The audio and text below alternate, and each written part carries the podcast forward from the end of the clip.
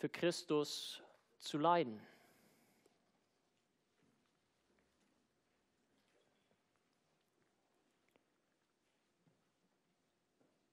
Bist du bereit, für Christus zu leiden? Eine simple Frage, die uns aber dennoch außerordentlich schwerfällt zu beantworten, oder? Wir leben in einem Land, in dem wir unglaubliche Privilegien genießen dürfen, können uns hier heute Abend in Freiheit versammeln, können offen unseren Glauben bekunden, ohne Angst haben zu müssen, dafür ins Gefängnis zu kommen. Aber wir sollten deshalb nicht meinen, dass wir als Christen ohne jegliche Entbehrung durchs Leben gehen können. Nein, Leid gehört unweigerlich zur Nachfolge Christi dazu. Das macht unser heutiger Predigtext sehr deutlich. Und die politische Lage in Deutschland kann sich innerhalb weniger Jahre komplett ändern. Wer weiß, vielleicht sind wir schon bald in einer ähnlichen Situation wie die Christenheit zur Zeit des Kaisers Nero, als Paulus diesen zweiten Brief an seinen Schützling Timotheus verfasste. Wenn wir heute unsere Predigtserie durch dieses kurze Buch fortsetzen, dann sollten wir uns daran erinnern, dass dieses Dokument quasi das Testament des Apostels ist. Es ist der letzte Brief, der uns von ihm übermittelt ist. Es sind wahrscheinlich die letzten Worte, die Paulus kurz vor seinem Märtyrertod um 67 nach Christus herum von einem kalten, dunklen Kellerverlies in Rom aus schrieb. Das erste Verhör war schon über ihn ergangen. In Ketten gefesselt erwartete er nun den endgültigen Prozess und er ging fest davon aus, dass er für seine Treue zu Christus mit dem Leben bezahlen würde müssen. Er wusste, dass ihm nicht mehr viel Zeit blieb und deshalb schrieb er diese Zeilen an seinen lieben Sohn Timotheus, wie er sich selber in Kapitel 1, Vers 2 ausdrückt. Es sind mit die persönlichsten Worte, die uns überhaupt von dem Apostel überliefert sind. Timotheus war zwar nicht äh, Paulus leiblicher Sohn, aber Paulus hatte ihn höchstwahrscheinlich zum Glauben geführt. Es war sein geistliches Kind. Hatte eine unglaublich enge und liebevolle Beziehung zu ihm. Und Paulus nahm Timotheus dann als Begleiter auf mehrere seiner Missionsreisen mit. Timotheus durfte von Paulus durch Unterweisung, durch Beobachtung lernen. Er übernahm Aufgaben für ihn. Er äh, wuchs Stück für Stück in diese Verantwortung hinein, für die ihn der Apostel vorbereitete, nämlich eines Tages seinen eigenen Posten zu übernehmen und das Evangelium auch dann noch der nächsten Generation weiterzugeben, wenn er selbst nicht mehr auf dieser Erde weilen würde. Eine der wichtigsten und eindrücklichsten Lektionen, die Paulus seinem engen Mitarbeiter in diesem Brief immer und immer wieder vermittelt, ist die Bereitschaft für das Evangelium, für Jesus Christus Leid in Kauf zu nehmen. Jesus litt, Paulus litt und auch Timotheus würde leiden müssen. In unserem heutigen Abschnitt, den Versen 1 bis 13 im zweiten Kapitel, ist dieses Thema ganz besonders präsent. Deshalb haben wir ähm, dieser Predigt auch die Überschrift gegeben, Leide für Christus. Das ist die Aufforderung, die Paulus darin ähm, gegenüber Timotheus äußerte. Er sagt zu ihm, sei bereit, Timotheus, Mühsal und Entbehrungen auf dich zu nehmen.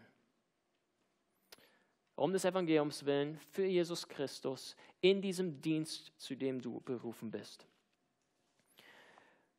Und die Aufforderung, bereit zu sein, für Jesus Christus zu leiden, gilt letztendlich jedem Nachfolger Christi.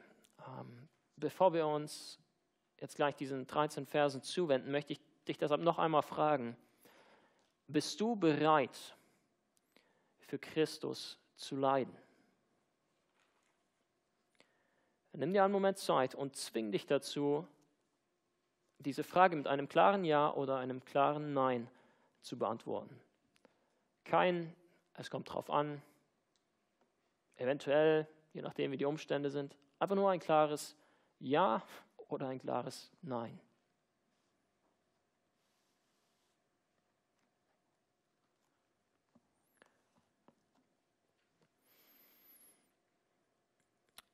Falls du die Frage mit Nein beantwortet haben solltest, dann hoffe ich, dass du am Ende dieser Predigt umdenkst. Und falls du dich zu einem Ja durchgerungen hast, dann hoffe ich, dass dich diese Predigt darin bestärkt, dass diese Einstellung genau richtig ist und dass für diejenigen, die mit dieser Einstellung Jesus Christus nachfolgen, eine wunderbare Herrlichkeit wartet. Wir wollen uns unserem Predigtext zuwenden, 2 Timotheus Kapitel 2, die Verse 1 bis 13.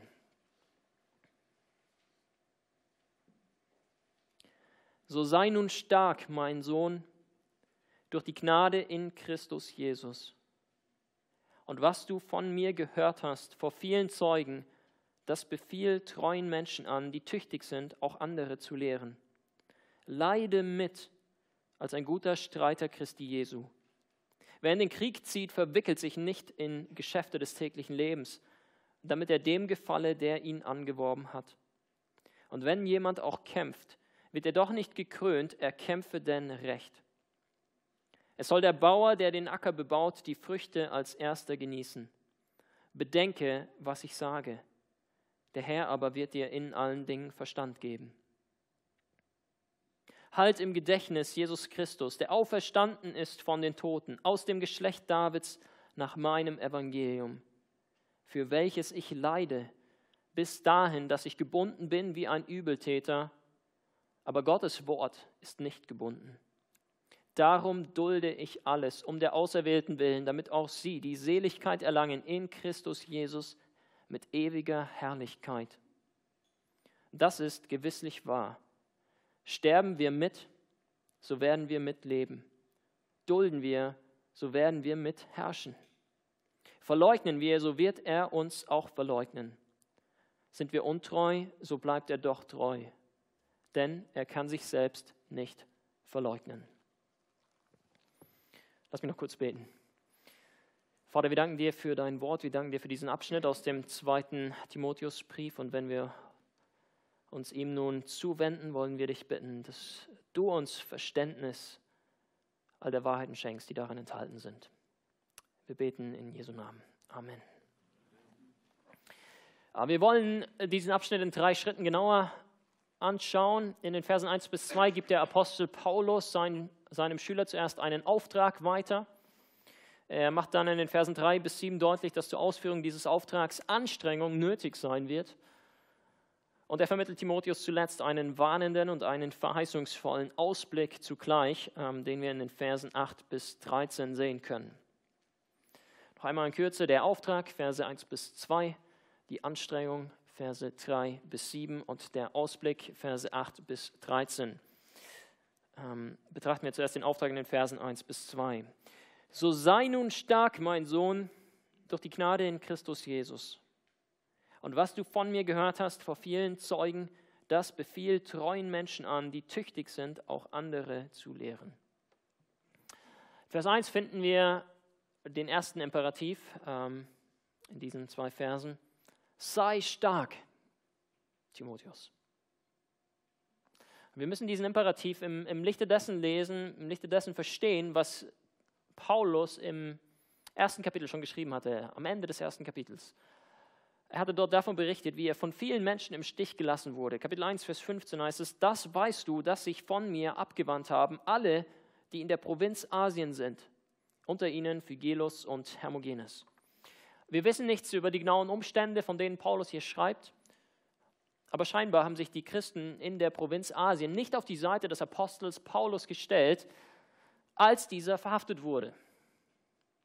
In irgendeiner Form müssen sie sich von ihm abgewandt, ihn verleugnet haben.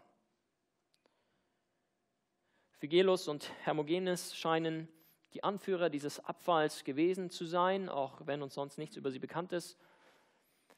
Vielleicht hatten sie Angst, ebenfalls verhaftet zu werden. Vielleicht waren sie auch einfach nur enttäuscht von Paulus und, und, und, seiner Religion, weil sie sich einen spektakulären Sieg erhofft hatten. Und jetzt plötzlich das Christentum vielmehr im Untergang begriffen schien.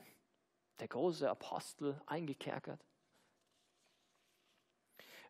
wie auch immer die genaue Situation war, es muss wie ein Schlag ins Gesicht für Paulus gewesen sein. Er war zwei Jahre in Ephesus, können wir in der Apostelgeschichte lesen. Ähm, und Ephesus, das war die Hauptstadt dieser Provinz Asien. Er hatte dort in Ephesus einen sehr fruchtbaren Dienst erlebt. Man kann fast sagen, eine Art Erweckung.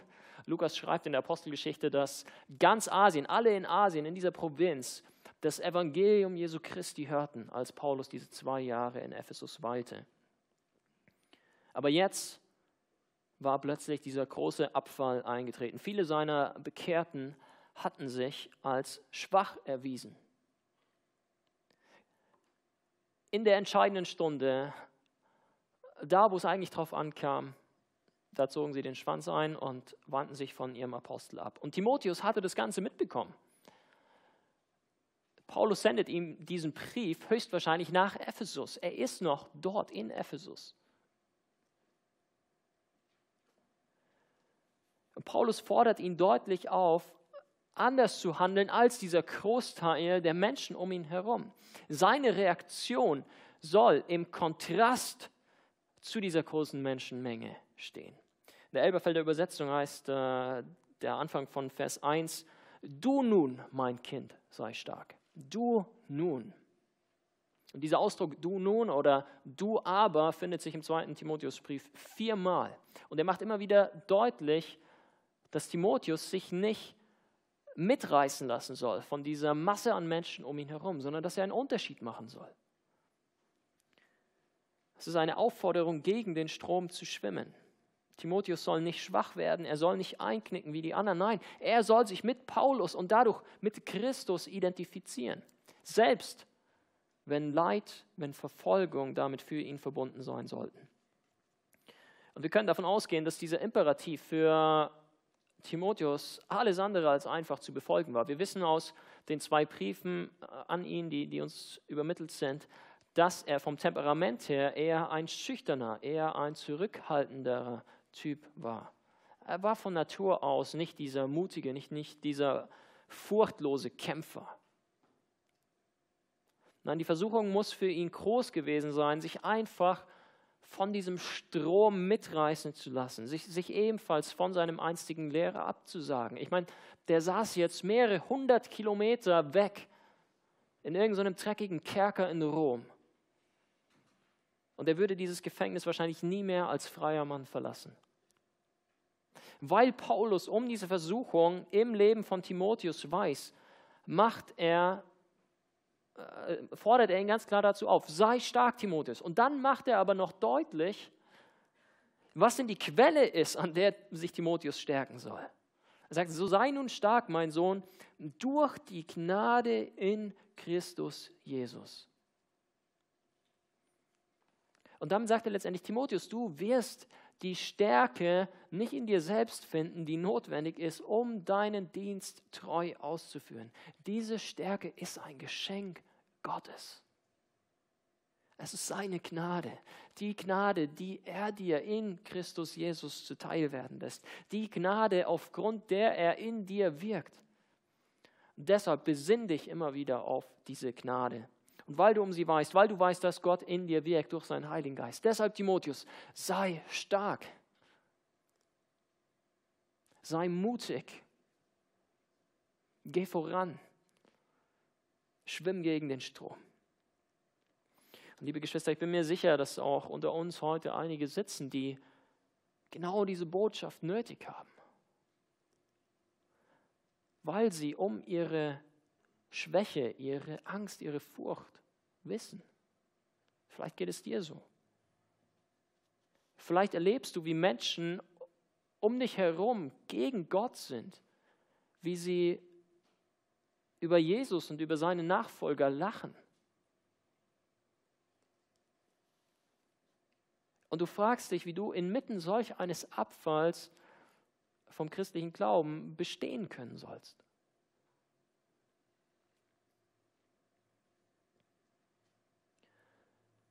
Mir ist es jedenfalls immer mal wieder in, in, in meiner Schulzeit so gegangen, dass ich verlacht wurde für meinen Glauben. Und ich bin nicht stolz darauf, wie ich oftmals reagiert habe.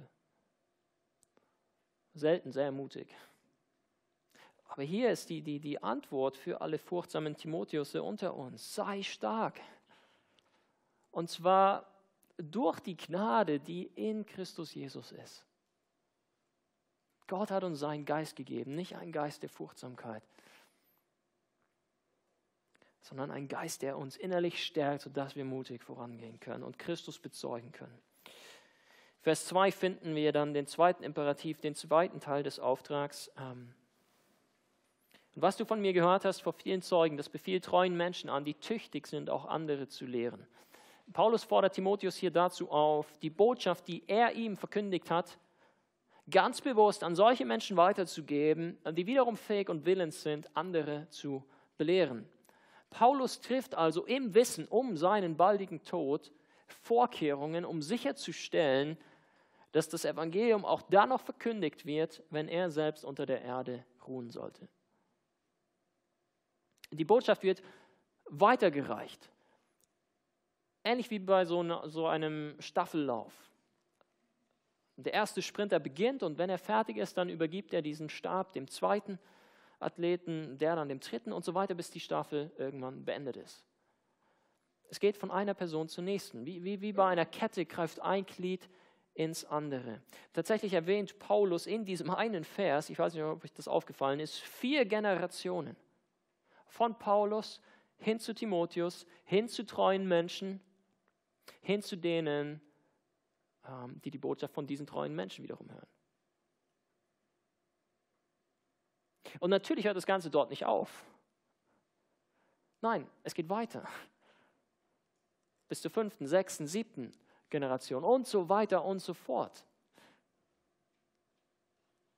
Diese Linie, diese Tradition ließe sich fortsetzen bis zum heutigen Tag, bis auf uns.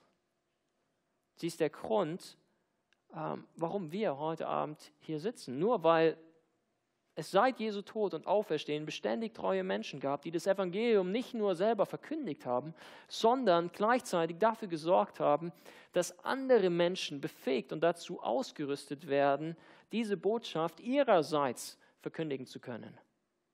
Deshalb sitzen wir heute Abend hier.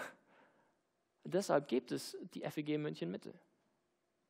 Wir könnten die Linie zurückverfolgen und irgendwann würden wir bei den Aposteln und bei Jesus selbst landen.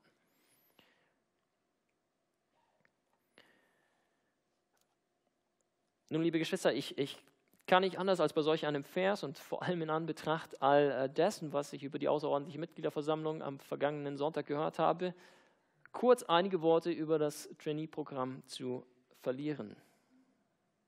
Ich selbst war bei dieser Versammlung nicht da. Ich äh, saß stattdessen im schönen Allgäu beim Italiener und man hat mir berichtet, dass es das eigentlich ganz gut war, ich nichts verpasst habe. Ähm, aber ich denke, äh, ihr könnt euch denken, dass ich danach mit Matthias darüber geredet habe. Und es wird euch nicht überraschen, wenn ich euch sage, dass er über einige Reaktionen traurig, enttäuscht und zu einem gewissen Grad auch verärgert war. Als ich das heute Morgen im, im Morgengottesdienst so offen und ehrlich gesagt habe, kam danach einiges an Kritik. Ähm, deshalb möchte ich auch sagen, dass Matthias sehr dankbar war für viel Zuspruch, den er auch erlebt hat ähm, in dieser Versammlung, gerade auch aus, äh, von Leuten aus dem Abendgottesdienst. Ähm, wenn du gerade keine Ahnung hast, von was ich überhaupt rede, dann äh, ist es auch einfach nicht für dich. Ähm, aber was ich sagen möchte ist, wir haben mit Matthias einen unglaublich treuen und fähigen Pastor. Und ähm, das ist alles andere als selbstverständlich. Ich möchte es heute, wo er nicht da ist, einfach mal betonen wir können Gott nur für ihn danken.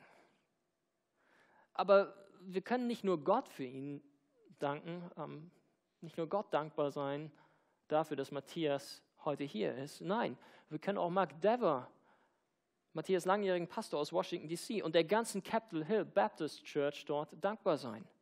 Matthias war dort fast zehn Jahre lang Mitglied. Er hatte die Möglichkeit, unglaublich viel von diesem Pastor, von Mark Dever zu lernen. Er hatte die Möglichkeit, ein intensives halbjähriges Praktikantenprogramm mitzumachen. Ähm, ein, ein Programm, was von dieser Gemeinde großzügig unterstützt, großzügig finanziert wird obwohl viele der Praktikanten nach diesem halben Jahr wieder aus Washington wegziehen, in die ganze Welt ausreisen und die Gemeinde nie mehr etwas von ihnen hat. Warum macht Mark Dever sowas? Warum investiert er so viel Zeit in diese Menschen? Warum investiert die Gemeinde so viel Geld für dieses Programm? Nun, weil Mark weiß, weil die ganze Capitol Hill Baptist Church weiß, dass dieser Auftrag aus 2 Timotheus 2,2 auch heute noch gültig ist. Und dass insbesondere Pastoren dafür sorgen sollten, dass die Evangeliumsverkündigung über ihren eigenen Tod hinaus weitergeht. Und seht ihr, äh, das ist der Grund, warum auch Matthias hier in München Mitte von Anfang an Menschen gefördert hat, in denen er eine gewisse Lehrbegabung gesehen hat. Ich stehe hier vorne nur stellvertretend als einer von vielen. Aber ich kann bezeugen, was für ein Segen sein Dienst für mich persönlich geworden ist und, und wie viel ich von ihm bis auf den heutigen Tag lernen durfte und konnte. Er hat mich gefördert und gefordert, hat mir Vertrauen entgegengebracht, ähm, mich im kleinen Rahmen ausprobieren lassen. Er hat mich an die Hand genommen, er hat mir geholfen, meine ersten Predigten zu gestalten, hat mir Feedback gegeben auf Bibelstunden, hat mir vorgelebt, was es heißt, sich um Gemeindeglieder zu kümmern, für sie zu beten. Ich durfte teilhaben an seinem Ring bei wichtigen Entscheidungsprozessen, die die ganze Ausrichtung der Gemeinde betreffen. Ich habe erlebt, was es heißt, mit Enttäuschungen, mit persönlicher Ablehnung umzugehen und so vieles anderes mehr. Und all das ihr Lieben, sind Dinge, die man nicht auf einem theologischen Seminar lernt. Versteht mich nicht falsch, ich bin sehr dankbar für die Ausbildung am, am Martin Butzer Seminar, die ich machen darf. Ähm, aber noch dankbarer bin ich, dass ich nun meinerseits fast zehn Jahre hier in München Mitte an der Seite von Matthias verbringen durfte und so viel von ihm lernen konnte. Jetzt ist die Zeit bald nahe gekommen, ähm, da Simone und ich weiterziehen werden. Warum? Ganz einfach, weil der Staffelstab übergeben werden muss. Ja, weil er tatsächlich sogar vervielfacht werden soll, sodass immer mehr Läufer ins Rennen ausgeschickt werden können und immer mehr Menschen mit diesem herrlichen Evangelium Jesu Christi erreicht werden. Das ist der Zweck des Trainee-Programms unserer Gemeinde. Das ist der Grund, warum ich innerlich gejubelt habe, als ich erleben durfte, ähm, wie Lukas Stadt, ich denke, einige von euch kennen ihn, nach zweieinhalb Jahren intensiver Jüngerschaftsbeziehung mit mir die Entscheidung getroffen hat, an die FTH nach Gießen zu gehen, dort Theologie zu studieren und eines Tages Pastor zu werden. Und, und liebe Geschwister, ich hoffe, ähm, ihr alle, ich weiß, im Abendgottesdienst haben viele von euch diese Haltung. Aber ich, ich, ich hoffe, dass wir auch weiter darin wachsen, dass wir diesen Blick über München Mitte hinaus haben. Dass wir nicht nur auf uns selbst sehen, sondern dass wir unsere Stadt, unser Land, ja die ganze Welt im Blick haben. München, ganz Deutschland, alle Völker und Nationen brauchen Jesus Christus. Und ich wünsche mir, dass wir es als ein Vorrecht betrachten dürfen, ein Vorrecht, ein Privileg, einen kleinen Teil dazu beitragen zu dürfen, dass sein Name an allen Ecken und Enden dieser Welt verkündigt wird. Sei es dadurch, dass wir Geld geben, dass wir uns im Gebet dahinter stellen oder einfach nur dadurch, dass wir immer mal wieder ein paar ermutigende, dankbare Worte gegenüber Matthias äußern, sodass er diesen Dienst hier in München Mitte noch lange, noch viele Jahre motiviert und tatkräftig ausführen kann. Denn eins ist klar, ähm, solch ein Dienst ist mühsam, solch ein Dienst ist herausfordernd und anstrengend. Und damit zum zweiten Punkt der Predigt, die Anstrengung und den Versen 3 bis 7. Ähm, in diesen Versen verwendet Paulus drei Metaphern, um Timotheus dazu zu motivieren, diesen schweren Dienst auf sich zu nehmen. Trotz aller Mühsal, trotz allem Leid, was damit zusammenhängt. Paulus spricht zuerst von einem Soldaten, dann von einem Athleten und zuletzt von einem Bauern. In Vers 3 bis 4 finden wir das Bild des Soldaten. Leide mit als ein guter Streiter Christi Jesu. Wer in den Krieg zieht, verwickelt sich nicht in Geschäfte des täglichen Lebens, damit er dem gefalle, der ihn angeworben hat. Soldaten waren im römischen Reich allgegenwärtig. Sie waren bekannt für ihre Selbstdisziplin, für ihre Bereitschaft, Leid in Kauf zu nehmen. Sie widmeten sich ganz dem Kriegsdienst. Sie erwarteten keinen bequemen Alltag. Nein, sie waren sich bewusst, dass Entbehrungen, Gefahren und vielleicht sogar der eigene Tod auf sie warteten. Es waren Vollzeitsoldaten, die diesen Kriegsdienst nicht nur irgendwie als Nebenjob durchgeführt haben, um ihr Taschengeld ein bisschen aufzubessern. Nein, sie haben Tag ein, Tag aus für diese Schlachten trainiert, in denen sie einst stehen würden. Und sie kannten nur ein Ziel, nämlich dem zu gefallen, der sie dafür engagiert hat. Von ihm erwarteten sie Ehre und Lohn. Und diese Einstellung, sagt Paulus, soll auch Timotheus in seinem Dienst charakterisieren. Er soll sich ganz dieser Verkündigung des Evangeliums widmen. Er soll sich nicht von zweitrangigen Dingen ablenken lassen.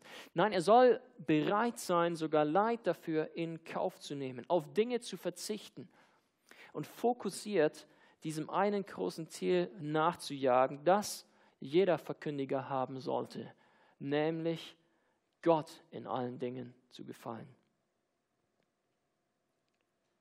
Vers 5 finden wir als zweites ähm, dieses Bild des Athleten. Und wenn jemand auch kämpft, wird er doch nicht gekrönt, er kämpfe denn recht. Genauso wie heute bei allen Sportarten, so gab es auch damals bei den Wettkämpfen bestimmte Regeln, an die sich die Athleten halten mussten. Teilweise gab es auch schon Regeln für die Vorbereitung auf diese Wettkämpfe.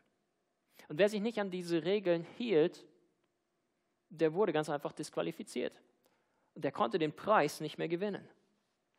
Nun bestand der Preis, ähm, den die Athleten damals erhielten, äh, normalerweise nur aus irgendeinem immergrünen Kranz, mit dem sie dann gekrönt wurden, Lorbeerkranz, Olivenkranz, was auch immer.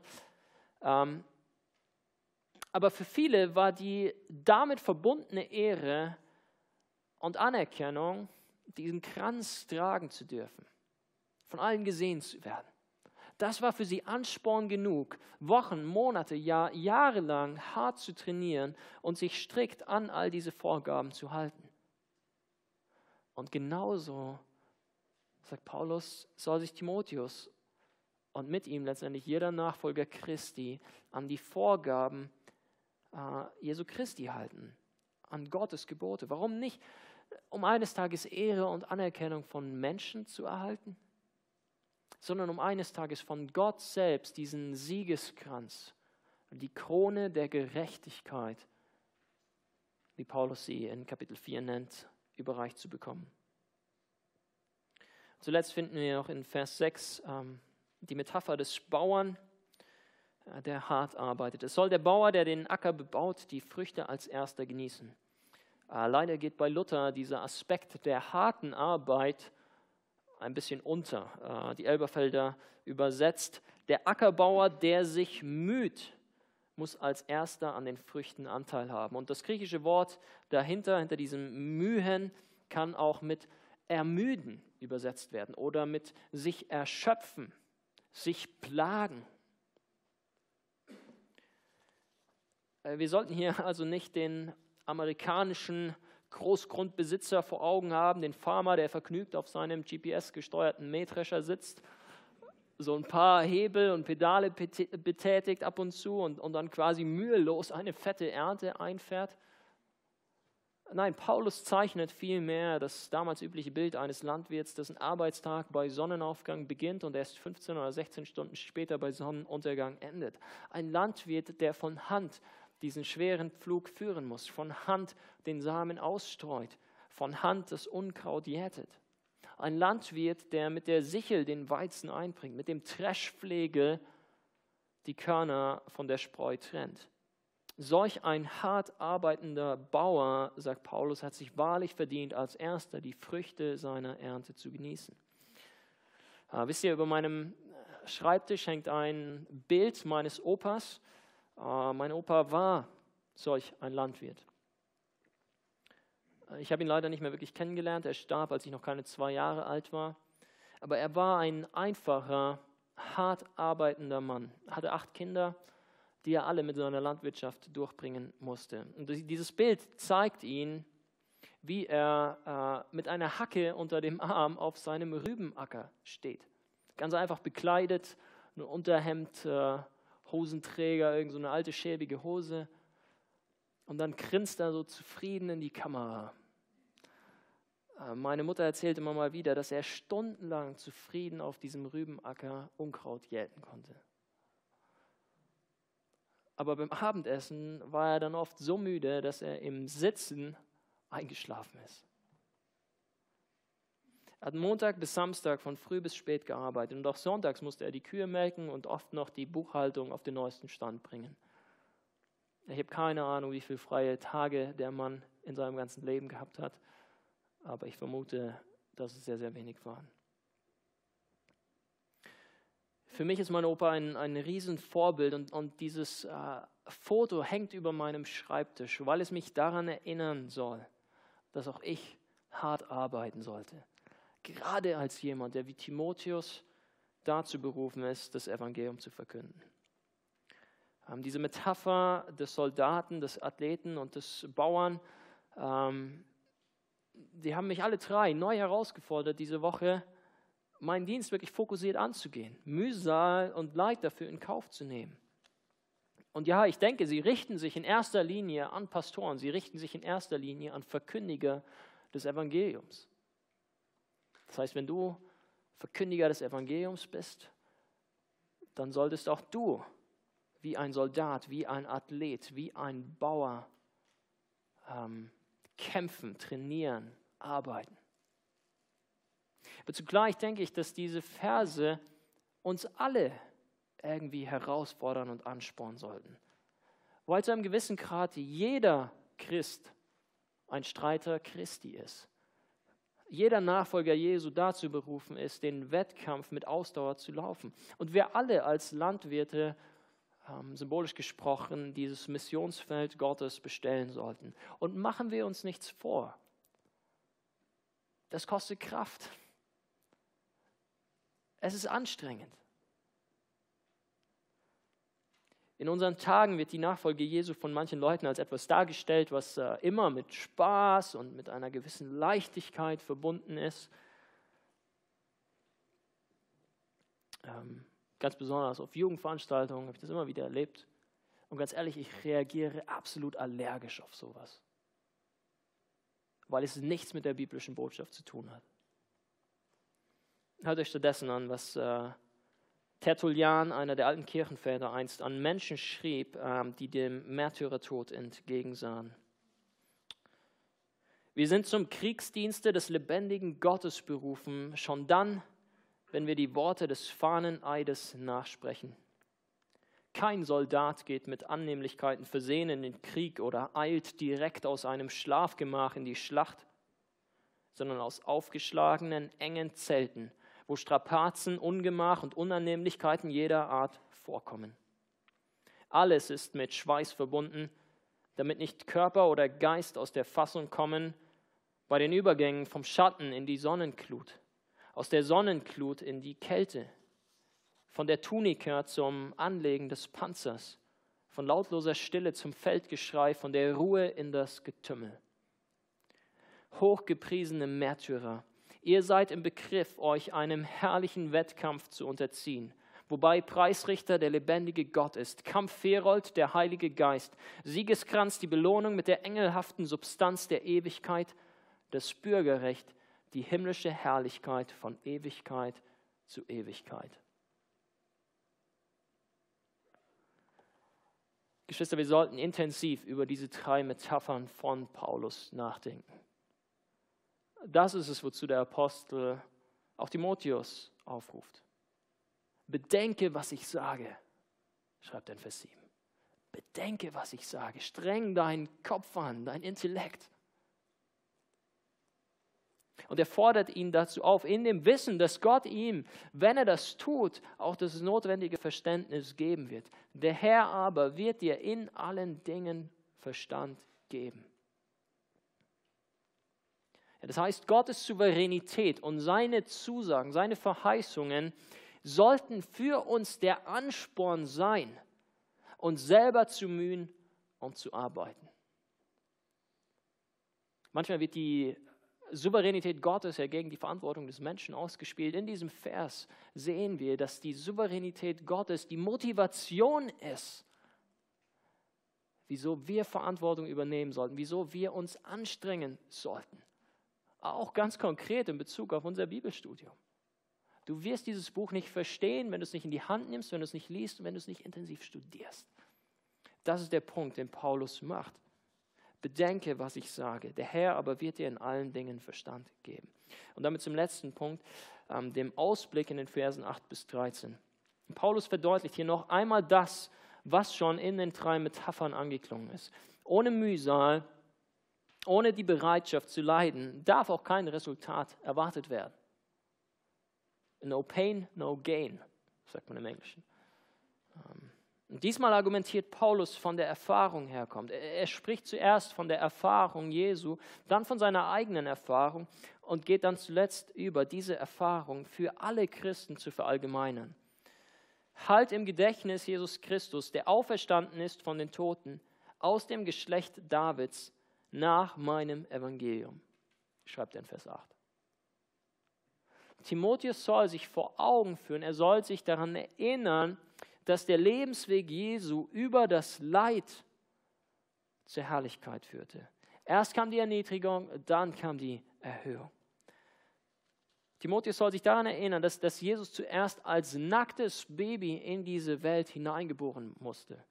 Ähm, darauf deutet dieser Ausdruck aus dem Geschlecht Davids hin. Jesus war ein leiblicher Nachkomme Davids. Das heißt, er verließ den Himmel, um Mensch zu werden. Außerdem starb er am Kreuz von Golgatha diesen schrecklichen Tod.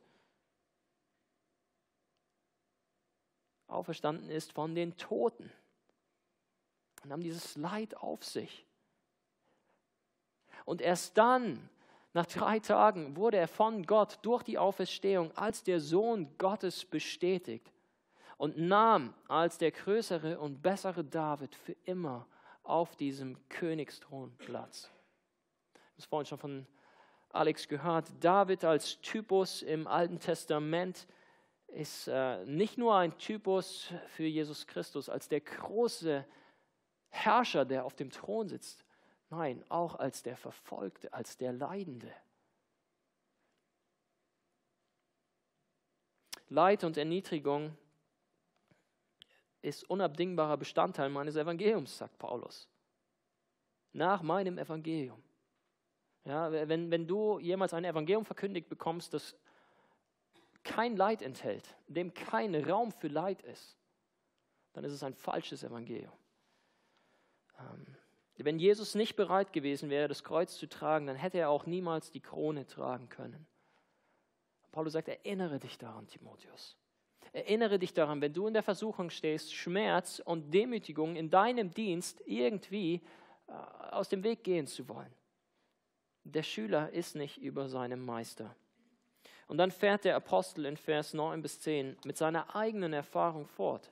Er sagt, nach meinem Evangelium, für welches ich leide, bis dahin, dass ich gebunden bin wie ein Übeltäter. Aber Gottes Wort ist nicht gebunden. Darum dulde ich alles um der Auserwählten willen, damit auch sie die Seligkeit erlangen in Christus Jesus mit ewiger Herrlichkeit. Das heißt, das Muster, das das Leben Jesu kennzeichnete, prägt auch den Dienst von Paulus. Er muss Leid ertragen. Ja, er sitzt just in diesem Moment völlig unschuldig wie ein Schwerverbrecher gefesselt. In diesem Kerker in Rom. Aber das Wort Gottes ist nicht gebunden, sagt er. Niemand und nichts kann die Botschaft Jesu Christi aufhalten. Und wenn mein Leid dazu beiträgt, dass sich das Evangelium weiter im römischen Reich ausbreitet, wenn es dazu beiträgt, dass, dass meine Brüder und Schwestern motiviert werden, ebenfalls standhaft zu bleiben und auszuharren, Christus zu bezeugen, sodass sie eines Tages in dieser ewigen Herrlichkeit ankommen, ja, dann ertrage ich all das, was mir zugefügt wird, all das, was ich erleiden muss, gerne.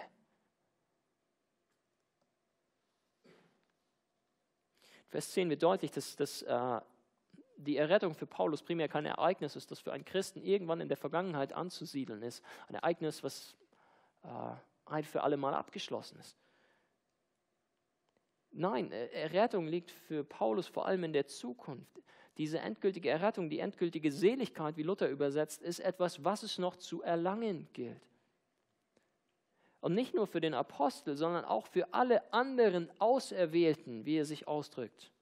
Ähm, ja, ein Begriff in Anlehnung an, an das Alte Testament, wo das Volk Israel als äh, auserwählt von Gott beschrieben wird. Und, und, und Paulus macht deutlich, ähm, alle Nachfolger Jesu Christi sind als Volk Gottes Auserwählte. Auch du und ich. Und als solche laufen wir zu auf dieses Ziel, auf die Seligkeit, die es zu erlangen gilt.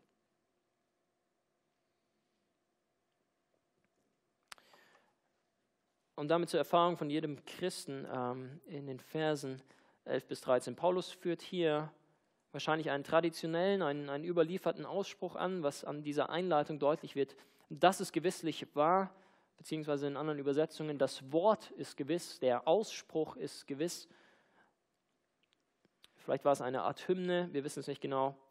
Ähm, wie auch immer, dieser Ausspruch gliedert sich in zwei Verse mit jeweils zwei parallelen Zeilen. Ähm, das erste Verspaar findet sich in Vers 11 bis 11b bis 12, 12a, genau, 11b bis 12a. Äh, und es bezieht sich auf diejenigen, die treu bis zum Ende ausharren.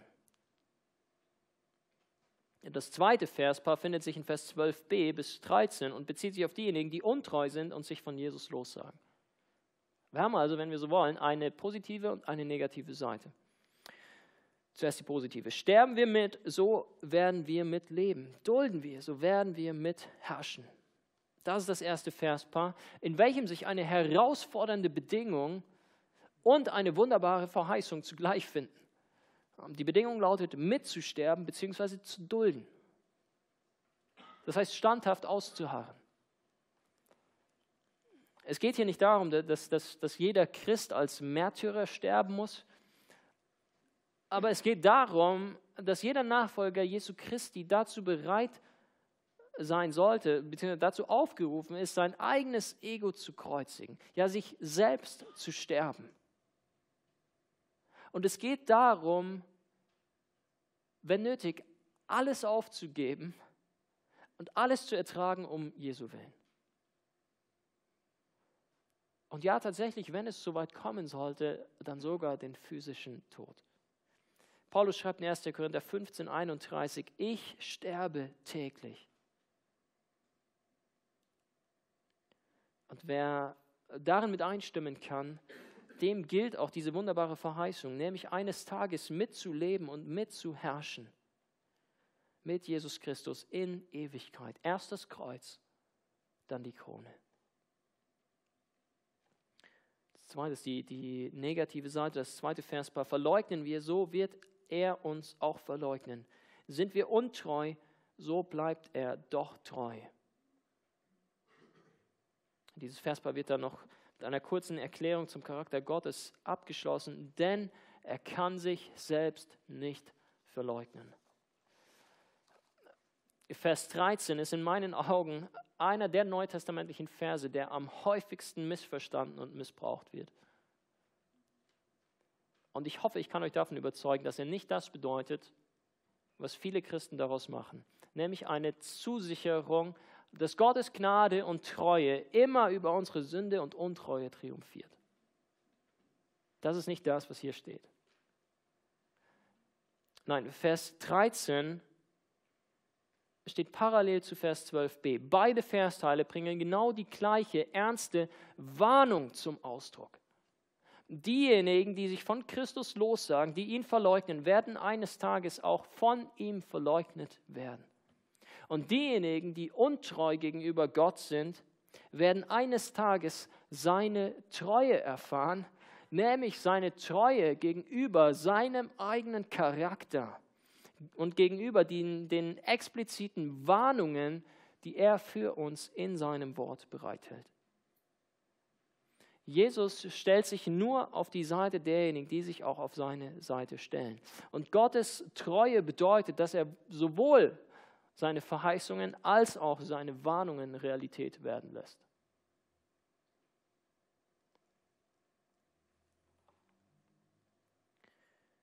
Schrecklich ist es, in die Hände des lebendigen Gottes zu fallen, sagt der Hebräerbrief. Und Jesus sagt Matthäus 10, ihr werdet von allen gehasst werden um meines Namens willen. Wer aber ausharrt bis ans Ende, der wird gerettet werden. Leid ist für einen Nachfolger Christi nicht optional. In der einen oder anderen Form wird es über uns alle kommen. Der Pfad zum ewigen Leben führt durch das Tal des Todes. Auf diejenigen, die an, an Jesus festhalten, die im Vertrauen ihm gegenüber standhaft bleiben, wartet jedoch eine unbeschreibliche Herrlichkeit. Für sie liegt diese Krone der Gerechtigkeit schon bereit. Und ich hoffe, dass dieser Ausblick für dich Motivation und Antrieb ist, mutig und konsequent diesen Weg der Nachfolge Christi zu gehen. Äh, als ich ein, ein, Teenager war, ich weiß nicht, 15 oder 16 Jahre alt, las ich einmal dieses Buch Jesus Freaks, herausgegeben von der amerikanischen Band DC Talk und der Organisation The Voice of the Martyrs, ähm, zu Deutsch die Stimme der Märtyrer, eine Organisation, die, ich glaube, Ende der 60er Jahre von einem rumänischen äh, lutherischen Pfarrer gegründet wurde, Richard Wurmbrand, der 14 Jahre lang unter den Kommunisten in Rumänien im Gefängnis saß. Ähm, und es ist ein Buch voller Berichte von Menschen, die bereit waren, für ihren Glauben bis zum Äußersten zu gehen, wie der Untertitel sagt. ich kann mich entsinnen, wie, wie, wie mich ein kleiner Satz in diesem Buch tagelang aufwühlte und mich tief zum Nachdenken brachte. Ähm, ich hoffe, dass er, dass er auch euch zum Nachdenken bringt. Gleich im Vorwort heißt es, gib mir etwas, wofür es sich zu sterben lohnt. Und ich werde mit ganzem Herzen dafür leben.